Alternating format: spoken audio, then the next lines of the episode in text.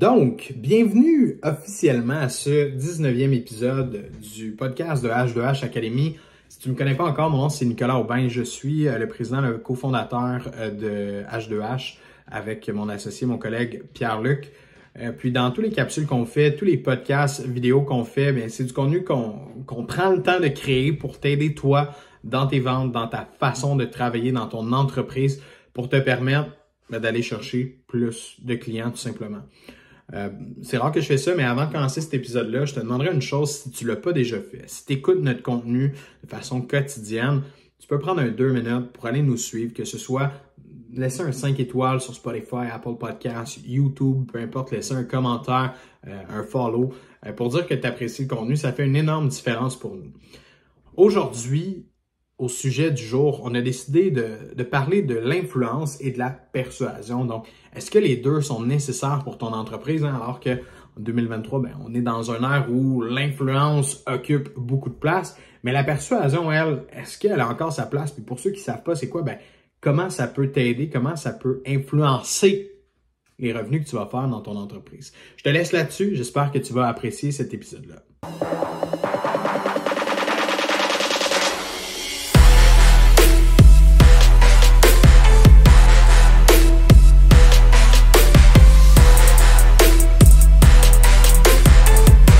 Aujourd'hui, influence et persuasion, c'est important pour moi d'adresser ça parce que dans l'ère actuelle, le marketing d'influence prend tellement de place, on le voit tellement partout.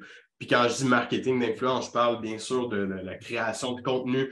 Euh, les influenceurs, on, les appelle les créateurs de contenu maintenant. Les deux termes, je pense, fonctionnent, mais créateurs de contenu, euh, c'est plus juste du fait que c'est de créer beaucoup de contenu pour engager notre audience, engager nos, euh, nos supporters, nos followers à travers ça pour que les gens ben, s'abreuvent de notre contenu puis soient continuellement en train de, de regarder, de rentrer dans, notre vie, dans notre day-to-day, voir qu'est-ce qu'on fait pour s'attacher à nous. Euh, donc, la place que ça prend dans le marketing et dans les ventes, parce qu'on s'entend qu'il y a un objectif commercial derrière ça, right?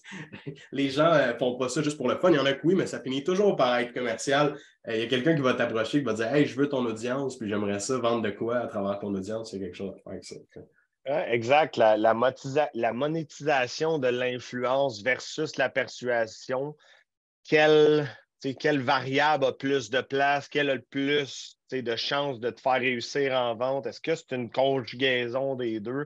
Aujourd'hui, je trouve vraiment que c'est intéressant de venir démêler un peu euh, comment chaque variable peut influencer positivement ou négativement, puis c'est quoi les facteurs de risque associés à l'utilisation de, l'influence ou juste de la persuasion ou un peu des deux, en fait. Donc, euh, je trouvais que c'était très à point d'attaquer un sujet comme ça aujourd'hui. Ah, je, tiens à dire que c'est notre opinion à nous, puis comment on voit les choses à travers ça. Euh, ça peut être différent à tellement de niveaux selon ton entreprise, selon ce que tu fais, euh, selon t'en es rendu où, selon ton audience. Il y a comme beaucoup de variables, mais je trouve ça intéressant de discuter des concepts parce que c'est pas tout le monde qui voit ah, l'importance puis euh, les risques puis la réalité du marketing d'influence. Puis c'est pas tout le monde non plus qui comprend la force puis le pouvoir que la persuasion peut avoir aussi dans, dans ta structure, dans ta stratégie de, croissance dans ta business, parce que quand tu es capable d'avoir ça, définitivement, tu as, une emprise euh, qui, est quand même forte, qui te permet de vendre, qui te permet de générer des ventes. ce matin, je trouvais que c'était vraiment un beau sujet à aborder, moi aussi. si on parle de, marketing d'influence, pour commencer, parce que je pense que tout le monde est, assez intéressé, puis tout le monde le voit, veut, veut pas. je ne sais pas si tu es d'accord avec moi, mais on dirait qu'une année, on ne sait plus où ça arrête tout le monde peut faire du marketing d'influence. Aujourd'hui, tu as quelqu'un qui est out of nowhere, il n'y a rien à vendre, mais oups, euh, trois mois plus tard. Ça me fait bien penser au monde qui font occupation double. Ils sortent après euh, trois mois à avoir été euh, dans nos télés pendant trois mois. Puis là, ce sont des nouveaux influenceurs, ils ont une audience de 100 000 personnes, puis boum, ils monétisent en sortant de là. L'objectif de l'occupation double pour bien du monde, c'est rendu ça. Aujourd'hui. Ah, c'est ça. Avant, c'était différent, mais aujourd'hui, c'est quasiment ça. Je m'en vais à Occupation Double, puis je sais qu'en sortant de là, j'ai une audience, puis je peux la monétiser pour X, Y affaires que j'ai à je trouve que l'accessibilité à ça est de plus en plus facile, difficile à la fois, parce qu'il faut, créer du contenu, mais genre dans des situations comme ça, Occupation Double, où des gens qui ont, font de quoi de viral, puis whoop, ils tombent connus d'un coup, puis qui sont capables d'influencer, c'est fou, là, le pouvoir que ça a.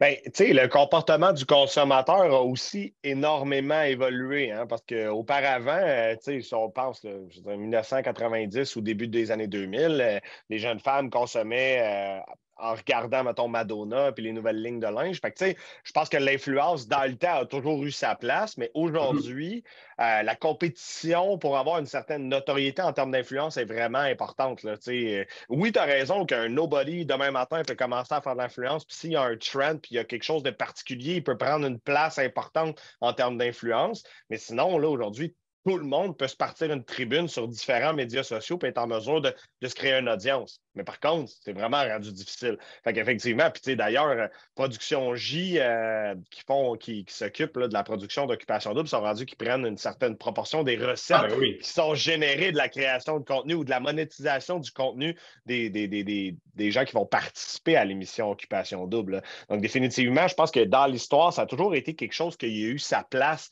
d'important dans la façon dont les gens vont consommer. Alors, le comportement du consommateur est définitivement influencé par ces personnes-là qui rayonnent, qui ont une certaine aura dans leur consommation, puis qui expliquent comment ils consomment, comment ils utilisent certains produits. Alors, définitivement, ça, euh, ça a sa place depuis très longtemps, en fait. Ah, définitivement. Puis euh, plus longtemps que ça encore, euh, je, l'ai entendu au AdWords, j'en ai parlé déjà, mais la parallèle avec les institutions qu'on avait auparavant, puis on recule avant les années 1990, ben, plus le temps avance, plus ça s'éteint, puis là, c'est pratiquement éteint.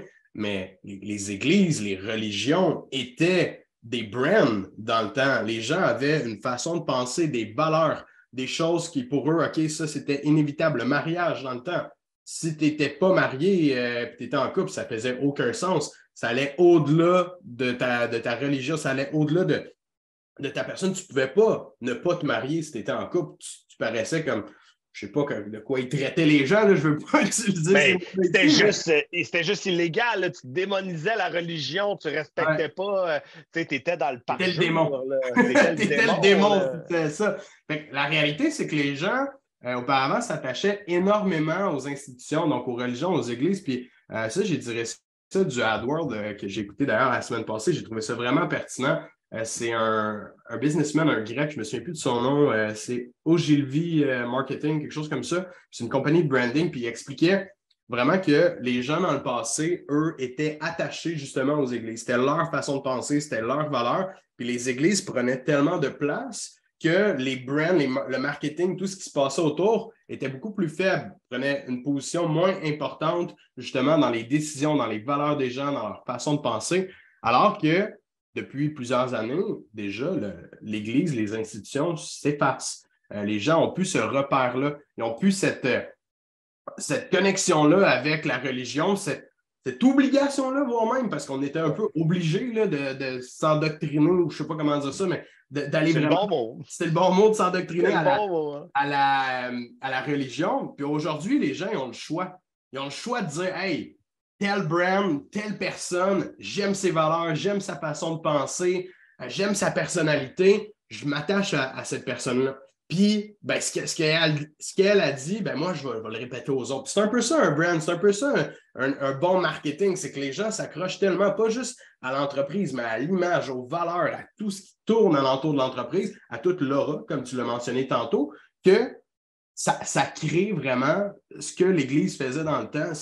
Ça crée un petit culte, hein? Puis les gens sont comme, moi, c'est ma gang, puis je suis toujours avec eux autres. Même si on s'en rend pas nécessairement compte, c'est ça que ça crée, tu sais. Je pense à ma blonde qui écoute toujours, mettons, les mêmes genres de podcasts, les mêmes affaires. Elle, me parle de ça tout le temps, puis ça fait partie de son quotidien, mais c'est hors de simple. Les gens qui nous écoutent de façon quotidienne, puis qui sont là, hey, c'est hot, les gars, qu'est-ce qu'ils font? J'aime ça sur la bande. Il y a du monde qui vont dire, moi, je déteste ces gars-là, parce qu'ils sacent, puis je veux rien savoir des autres. Ben, c'est correct en voulant dire, les gens ont le choix de choisir justement quel business, quel brand, quelle personne ils vont, ils vont écouter. Oui, puis, puis ce qui est intéressant, et c'est un risque quand même, le, facteur d'influence, c'est qu'il y a des gens qui vont prendre ça à, outre mesure. Là, ça a créé des gourous du web. Là, genre, les, Moïse de l'époque qui créaient des, vraiment des petits techs, ben, il y a des gens qui le font à différents niveaux. Ça peut être en business, là, le culte du succès, la fameuse Lamborghini sur TikTok là, que tout le monde rêve d'avoir. Ben ça, c'est un culte. C'est un culte là, de, du succès démesuré, de l'atteinte, de l'acquis, des, des, acquisitions matérielles, etc. Ben, ça, c'est un facteur d'influence, puis les gens vont acheter ça. Mais ça, définitivement, c'est un endoctrinement, puis c'est un culte.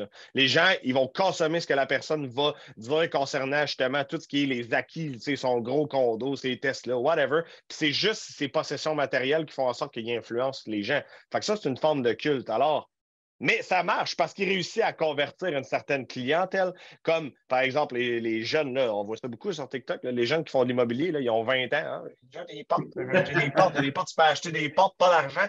Ben, c'est-tu de la merde? C'est pas de la merde? Je veux pas prendre position aujourd'hui. L'objectif, c'est que son facteur d'influence, il fonctionne parce que malgré le fait qu'il y a plein de monde qui l'haït, il y a des gens qui l'aiment, puis il y a des gens qui payent mm-hmm. ses formations, puis il y a des gens qui payent son accompagnement, puis son coaching, puis il y a des gens qui réussissent avec son accompagnement. Alors, est-ce que l'influence, dans ce cas-ci, a une plus grande place que la persuasion? Mm. Je pense qu'il n'y a pas de réponse à ça à l'heure actuelle. En tout cas, moi, je n'en ai pas personnellement, puis je n'ai pas de statistiques pour dire oui, euh, ça c'est plus fort que l'autre. Mais il y a des risques euh, au marketing d'influence que tu n'as pas quand tu plus dans la vente persuasive, le marketing de persuasion. Euh, les risques du marketing d'influence, pour moi, c'est important de les comprendre quand tu te lances là-dedans aussi. Puis on le voit tellement là, ces temps-ci, la, cancel culture, là, les gens qui sont comme Hey, te dit telle affaire, je t'ai entendu dire ça pour cette raison-là, je te unfollow, puis j'achète plus rien de toi, je veux plus rien savoir. Ça démontre aussi la facilité que les gens ont de changer de, de brand. Tu sais, avant, là, tu pouvais décider de passer de catholique à, je sais pas moi, euh, bouddhiste, si tu voulais, peu importe. Mais tu peux décider de changer de religion, mais ça paraissait mal en tabarouette que tu changes de religion. Tes amis, ta famille, les gens autour de toi, ils allaient, ils allaient te renier pratiquement parce que tu changeais de religion, tu allais te faire lancer des tomates. Aujourd'hui, si tu dis, hey, ce brand-là, que je suis attaché à ce brand-là depuis des années, depuis des semaines, pour X raisons, ils ont dit telle affaire, moi je décide de dire fuck that, ce brand-là. Ben, c'est très simple. Il n'y a personne qui va te juger, il n'y a personne qui va faire comme pourquoi tu ne suis plus telle personne? On s'en fout. C'est rendu du vent, c'est volatile. Si tu fais une erreur, si tu dis un petit affaire, tu peux perdre une grosse portion de ton audience, tu peux perdre beaucoup de gens qui vont se détacher de toi. Les risques sans compte, tout ça, ben, si tu bâtis ta business là-dessus et tout ton succès repose que sur ton influence, ben, demain matin, tu peux te péter à gueule et plus jamais avoir de vente. Il y en a du monde qui se sont fait. On peut, on peut penser à Julien Lacroix, là, mais on parle de. de... C'est agression sexuelle. Exactement. un peu plus trash. mais... un peu plus trash, mais ça reste que toute sa carrière était basée sur son influence puis qu'est-ce qu'il dégageait. Il a fait une grave erreur. Son influence est, brûlée comme d'autres personnes. Tu as Eric Lapointe, lui, a fait ça, mais hein, il y a encore comme il y a des, une clientèle plus vieillot, si on veut, qui, eux, sont fidèles, puis qui vont toujours continuer à l'écouter pareil, puis ils s'en foutent, puis ils vont continuer. Michael Jackson, all the same, en voulant dire mm. à quel point il y, a des, il, y a, des gens pour qui ça va être très fragile, des erreurs, des, des choses dans votre parcours que vous allez faire vont vous brûler, puis qui vont à jamais détruire votre, votre business, votre brand, votre entreprise. Autant que le, trend de l'influence a pris vraiment une proportion importante dans la façon dont on fait de la business, moi, honnêtement, la, la cancel culture, c'est ce qui me fait le plus peur. Parce que moi, là, dans la vie, je n'ai jamais eu de business parce que je m'affichais publiquement, là, comme on le fait là, podcast, TikTok. J'ai des opinions assez polarisées. Toi aussi, tu as des opinions polarisées, mais je fais toujours vraiment attention à jamais cross the line, tu sais, s'il faudrait qu'on fasse un commentaire transphobique ou bien, euh, tu sais, à l'encontre de la communauté LGBT+, là, tu sais, souvent, genre, juste une joke qui serait pris hors contexte, qui pourrait revirer contre nous, puis qui pourrait, genre, nous mettre dans le mal, puis justement de se faire cancel. Puis on le voit de d'autres entrepreneurs qui ont dit une phrase qui est prise hors contexte, ils la réutilisent, ils la mettent dans un TikTok, puis boum, ils passe aux nouvelles ça passe aux nouvelles parce que c'est pris hors contexte. C'était vraiment quelque chose qui me fait peur dans notre business. Puis c'est une approche que je pense que c'est un risque. Il n'y a pas le choix d'exposer aujourd'hui. Faites attention à ce que vous dites si vous vous affichez publiquement. Puis je lisais cette semaine dans les journaux. Le jeune homme, je nommerai pas son nom, le jeune homme qui fait les TikTok, qui dit qu'il est millionnaire dans sa Lamborghini. Ben fuck, Revenu Québec, ils font rien que ça, checker les petits gars et les petits filles qui font un, million, puis ils sont allés le targeter, puis ils ont trouvé où est-ce qu'ils pouvaient l'attaquer. Fait qu'ultimement, il faut faire attention à ce qu'on dit dans le marketing d'influence ou dans le brand awareness quand on veut glorifier sa personne puis être reconnu comme étant une, personne qui a quelque chose à, proposer ou qui, a une valeur aux yeux des autres, qui peut enseigner quelque chose. Il faut faire attention dans la façon dont on témoigne, dont on enseigne les choses, parce que ça peut jouer contre nous. Ça, à l'époque, c'était pas tant le cas. Aujourd'hui, c'est sensible. mais je pense que ça paraît beaucoup. Tu sais, les gens, justement, qui montent un brand, puis qui ont une forte position, une forte personnalité, puis qui réussissent à accrocher beaucoup de monde. Puis là, je dis les gens, les, entreprises aussi, là, ça rentre là-dedans, mais qui sont malhonnêtes ou qui ont des mauvaises intentions derrière ça, euh, ça va toujours finir par se faire découvrir. Ça va toujours finir par sortir au grand jour. Fait que pour eux, euh, s'ils ont, intérêt d'avoir peur en crise, se faire cancel culture parce que ça, ça les guette au coin de la porte. Tu sais, j'en parlais ce matin sur le TikTok, mais fact is, dans nos communications, moi, dans ma façon de parler, dans ma façon d'être, comment je suis avec les gens, je suis 100% transparent, je suis 100% honnête. Puis il y a bien du monde qui ne nous aime pas.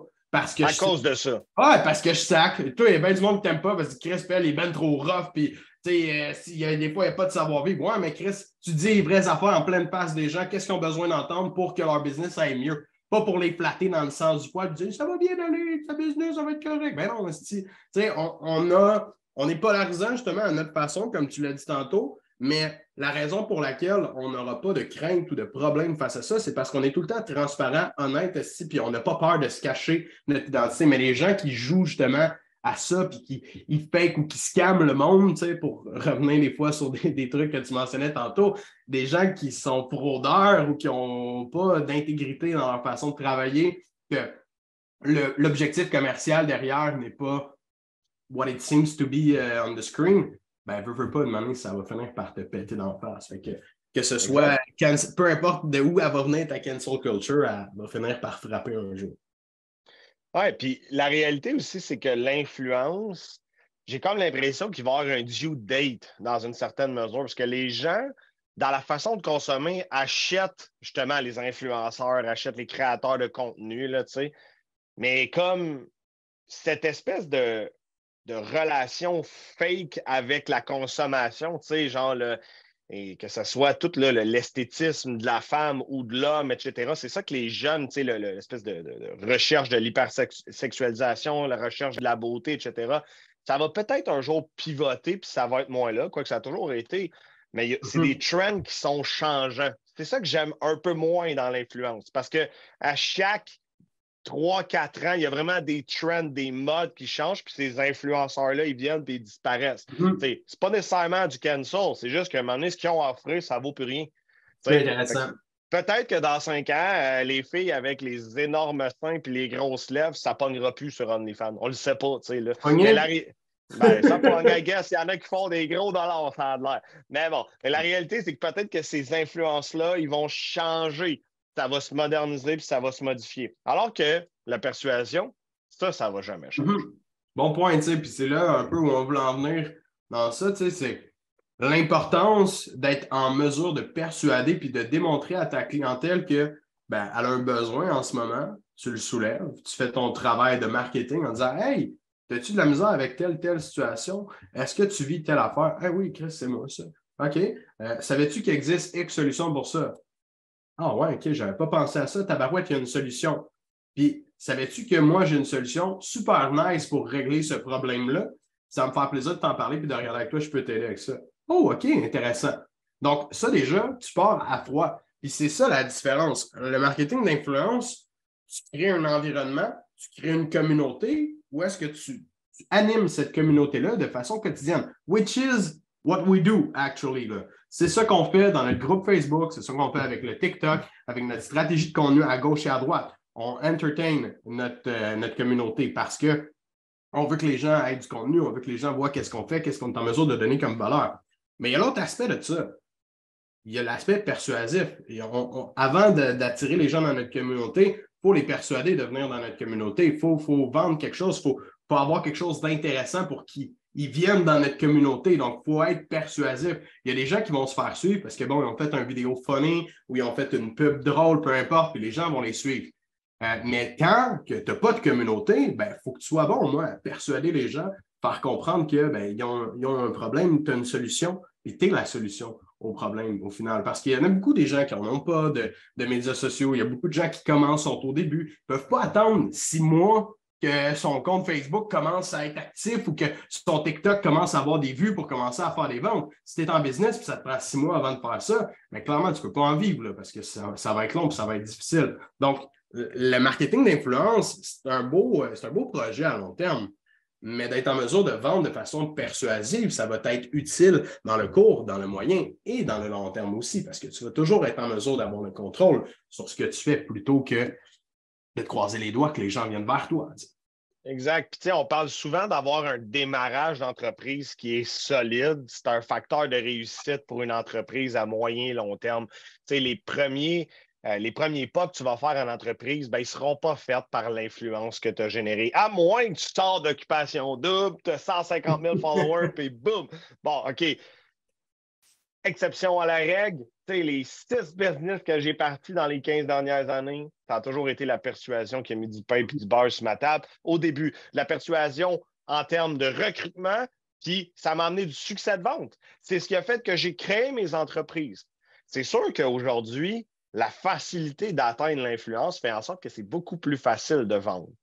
Dans le sens que les gens, ils savent on est qui. Tu sais, quand mm-hmm. je le pose en rencontre, comme, tu sais, où t'as entendu parler de nous? Ben, Chris, on te voit partout. Ah, OK, good. Tu sais, puis celle, déjà là, ça place la table sur une certaine confiance, puis il y a une corrélation qui se tisse dans leur tête. Mais définitivement, ça ne peut pas juste être l'influence. Il va toujours avoir le facteur de persuasion qui va rentrer en ligne de compte pour conclure une vente. Là, ah, c'est sûr, mais quand tu vends une paire de boxers, c'est peut-être un petit peu moins compliqué. Puis l'influence fait un estique de bon job. Mais du moment que tu es un hmm. expert, que tu vends un service, que tu vends un, prix qui est peut-être un peu plus d'envergure que 22 pour trois, pour trois boxers, quoi que ça doit coûter plus cher que ça, les boxers.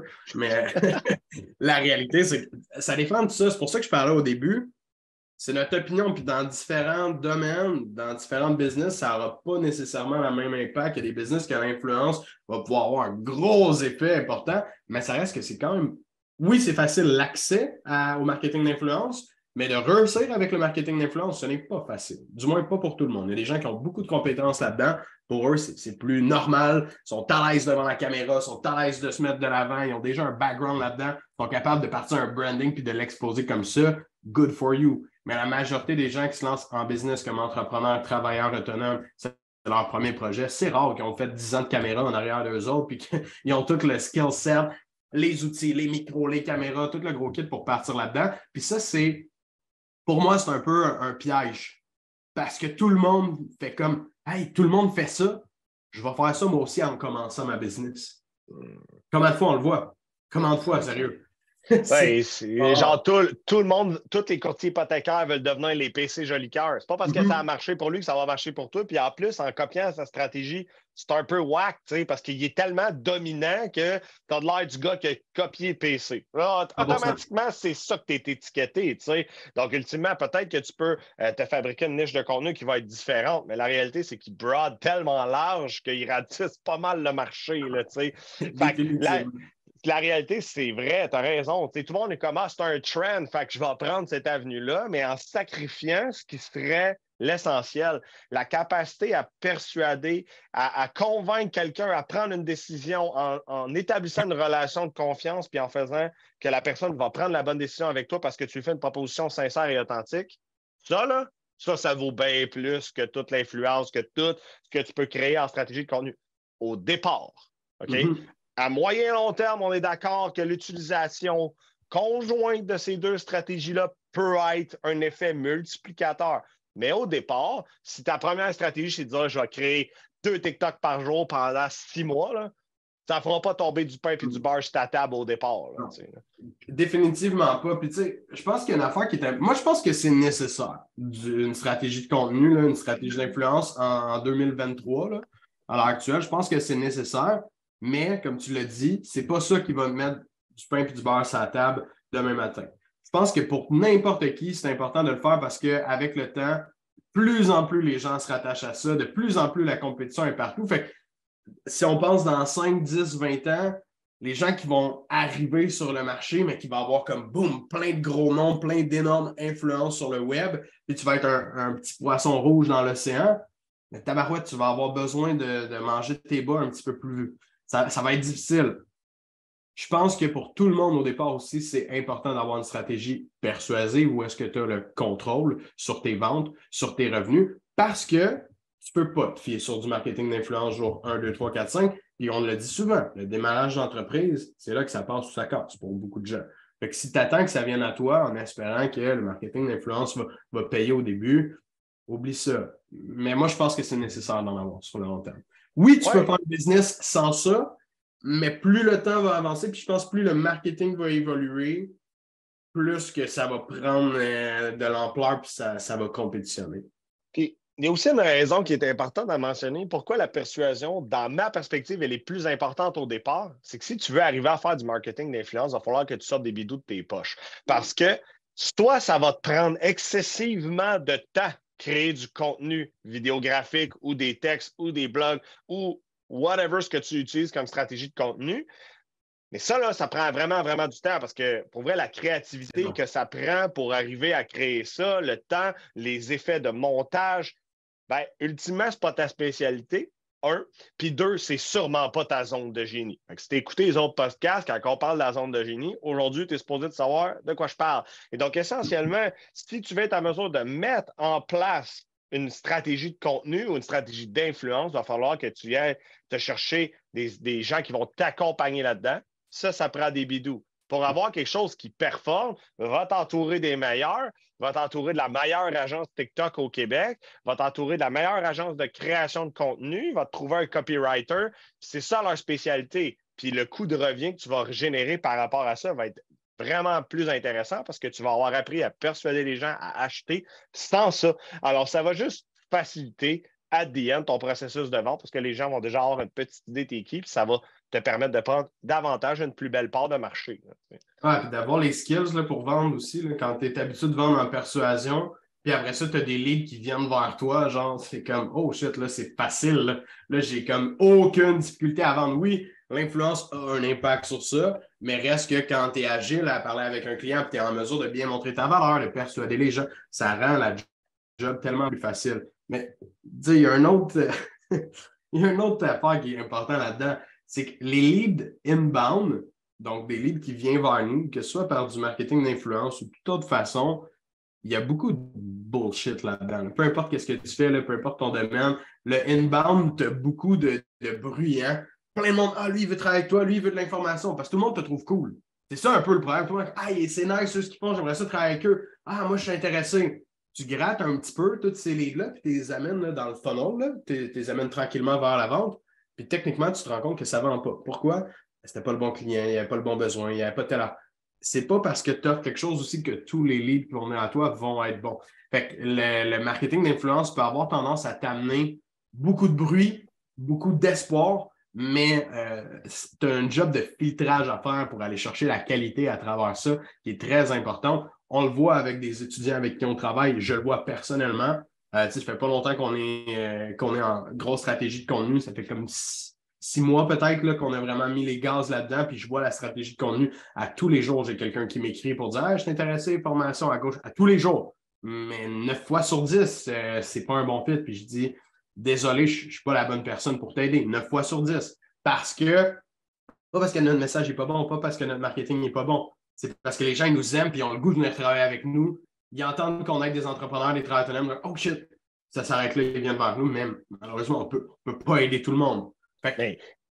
Puis ça, c'est vraiment un bon point parce que dans les dernières semaines, voire les derniers mois, on a un seul étudiant qui est venu vers nous puis qui était qualifié, puis qui a dit Moi, je veux me rapprocher de vous.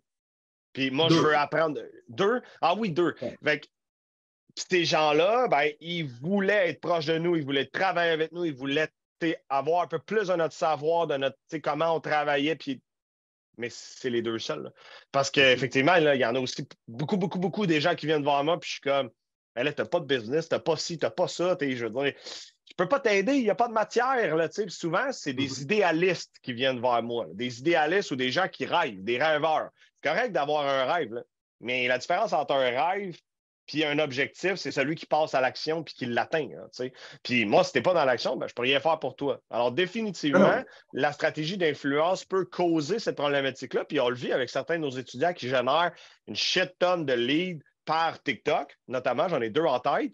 Puis, il euh, faut qu'ils discriminent de façon très, très importante afin d'aller chercher la crème. Là. Puis ça, mm-hmm. ben, c'est des efforts de temps là, quand même pour arriver à ça. Là, la réalité, même si tu nous donnes 100 000 ah, je veux pas d'accompagnement, je suis prêt à payer. Si on n'est pas le bon fit pour t'aider, on ne te prendra pas. même l'objectif est qu'on veut travailler avec des clients, qu'on va te donner des résultats. Même chose pour tout le monde. Pour toi, dans ta business, tu ne veux pas prendre un client que tu vas lui donner zéro résultat. Même s'il est prêt à payer bien, bien cher, tu ne veux pas. Tu veux un client avec qui tu vas avoir un bon fit, tu vas être capable de vendre ton offre de produit, ton offre de service. Et ça va répondre réellement à son besoin à lui, malgré tout ça. Parce que l'influence, ça a cet impact-là de dire Ah oui, non, je suis prêt à payer, je travaille avec toi. Ouais, mais j'ai pas un bon fit. Ouais, mais je peux te payer plus ça encore. Ouais, mais c'est pas un bon fit. Quand même, tu me payes, c'est pas ça le problème. Je ne suis pas la meilleure personne pour t'aider à l'heure actuelle dans ta situation. Ça. Je pense que pour recap, je pense que le point, notre opinion mutuelle là-dessus, c'est que la persuasion, c'est l'élément le plus important à maîtriser en début d'entreprise, mais par la suite, il y a un complément à apporter avec une stratégie d'influence.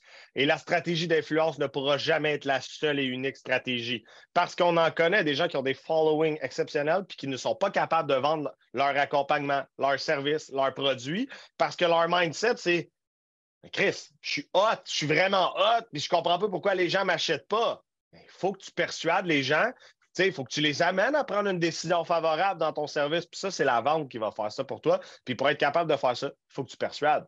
Alors, c'est une juste combinaison des deux en 2023. Puis pour les prochaines mm-hmm. années, c'est un trend en ce moment qui fait en sorte que c'est une combinaison des deux. Par contre, tu peux juste vendre sans être présent nulle part. Puis tu vas réussir pareil. Ça a marché il y a 30 ans. Puis ça va marcher probablement encore dans 30 ans. À moins que l'intelligence artificielle take over the world. mais... Ah, ça, ça, là, ça prend des efforts, ça prend une bonne stratégie ça prend du temps à mettre là-dedans, mais ça fonctionne toujours, évidemment, parce qu'on est capable, on a le contrôle sur ce qu'on fait. Fait que, euh, merci, Pierre. Très bon, euh, très bon pas aujourd'hui. Content d'avoir jasé de ça. Yes. Merci encore une fois à toi d'avoir été avec nous jusqu'à la fin de cet épisode. Il y a beaucoup d'autres contenus qui ont été faits dans les épisodes précédents. Si tu aimes ce que tu entends à l'heure actuelle, je t'invite à aller voir ce qu'on a fait dans, le passé. Puis si tu aimes, encore une fois, ce que tu entends aujourd'hui, eh bien, euh, comme je l'ai mentionné au départ, tu peux prendre le temps juste de t'abonner, euh, laisser un 5 étoiles, ça fait toute la différence pour nous. C'est notre paye au final. Euh, c'est la façon dont tu peux nous remercier du contenu qu'on fait et qui t'aide je l'espère fortement, dans tes ventes, dans ton développement des affaires. Sur ce, merci beaucoup, bonne semaine, bonne vente.